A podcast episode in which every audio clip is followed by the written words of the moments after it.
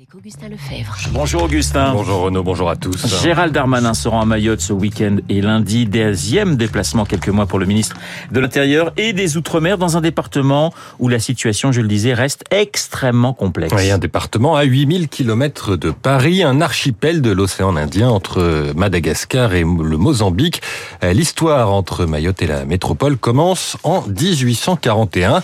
Le sultan appelle la France à l'aide pour faire face aux menaces de ses voisins des autres îles des Comores et il vend son pays à la France.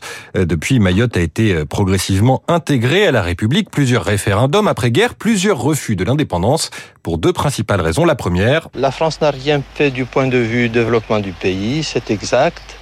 Mais elle nous a quand même, pendant cette longue période, fait connaître la liberté. Nous y tenons plus que tout. Et la seconde Surtout, c'est pour des ordres de sécurité. Vous avez peur? De nos voisins, là, surtout, oui. Parce qu'ils nous ont longtemps roulé, si vous voulez, et que maintenant, on n'a plus de confiance. Nous sommes en 1976 et, comme en 1841, les Mahorais choisissent la France par peur du voisin comorien qui ne cache pas ses prétentions territoriales. La République comme garant de la sécurité et de la liberté, donc... Mais de notre côté, du côté de la République française, quel intérêt d'intégrer mieux Mayotte? Réponse sincère du représentant du gouvernement sur place. Le seul intérêt que peut avoir la France à, conserver Mayotte, c'est de répondre aux désirs éventuels de la population mahoraise de vouloir rester français. En l'absence de tout intérêt d'ordre matériel ou stratégique, je pense que la présence française se justifierait à Mayotte dans la mesure où les Mahorais le demanderaient. Et il faut dire qu'à l'époque, Mayotte n'a pas une très bonne image en métropole. Exemple avec un reportage de TF1. Attention, vous allez pouvoir remplir toute votre grille du bingo des Quand le Transal de l'armée de l'air se pose sur la minuscule piste d'Aoudzi, on a un peu l'impression de revenir 500 ans en arrière. Mayotte, qui deviendra peut-être un jour le centième département français, en sera peut-être le plus beau, mais sans conteste le plus pauvre. Une grande partie des 40 000 Mahorais vivent dans la misère, mais apparemment tout au moins heureux, complètement ignorants des pollutions de la vie moderne. En attendant, Mayotte la sauvage se met peu à peu à l'heure de la métropole. Bref, pour résumer, un archipel de sauvages, sans aucun intérêt ni stratégique ni matériel, pour laquelle la France ne fait pas grand-chose.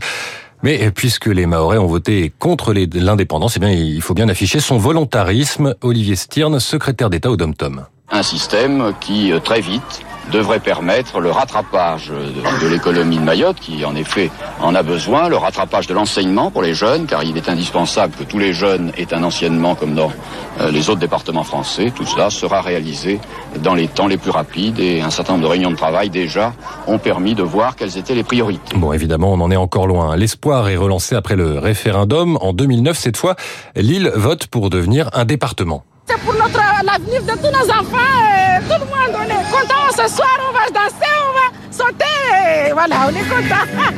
Depuis 2011, Mayotte est donc un département français, mais 2011, c'est aussi l'année de larges manifestations contre la vie chère, peu de production locale, beaucoup d'importations.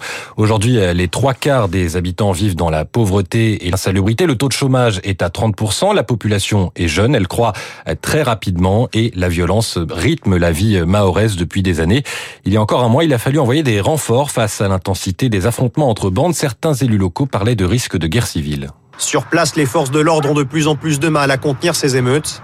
Une unité du RAID vient de rejoindre Mayotte en renfort. Les membres de ces bandes sont souvent des mineurs dont les parents ont été expulsés, des mineurs immigrés. L'un d'eux, Mourchid, a été interrogé par France 24.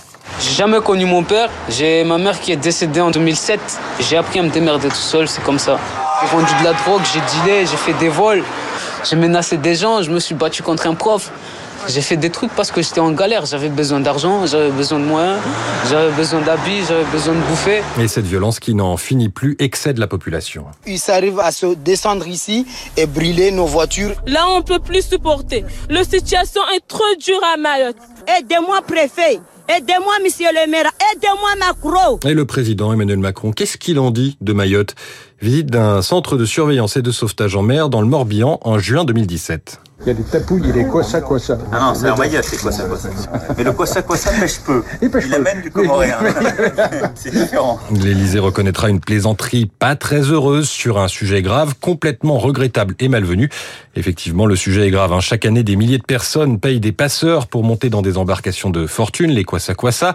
Les Comores ne sont qu'à 70 km, mais nombreux sont ceux qui perdent la vie dans la traversée. Pas de statistiques fiables. Un risque à prendre malgré tout. Nous sommes des hommes qui voulaient aussi une bonne vie. Vaut mieux mourir que rester souffrir comme ça. La lutte contre l'immigration est donc devenue une des priorités du gouvernement. Lors de sa visite fin août sur place, Gérald Darmanin a présenté sa principale piste, estimant qu'il fallait rendre Mayotte moins attractive. J'aurai l'occasion en septembre d'échanger avec toutes les forces politiques pour notamment suspendre le droit du sol tel qu'il existe ici à Mayotte, parce qu'on ne peut pas continuer à regarder les choses de la même manière, parce que vous avez raison, les moyens technologiques et humains ne pourront pas tout tant qu'on aura encore cette législation. Disposition du futur projet de loi Asile et Immigration. Il faudrait que les deux parents aient résidé au moins un an sur l'île pour que l'enfant ait la nationalité française. Le ministre avait également annoncé des renforts sécuritaires, une meilleure coopération avec les Comores. C'est pour faire le point sur toutes ces mesures qu'il retourne sur place en cette fin d'année. Le journal imprévisible signé Augustin Lefebvre. 7h57. Merci Augustin. 7h57 sur l'antenne de Radio Classique. Tout de suite, le décryptage de David Barou.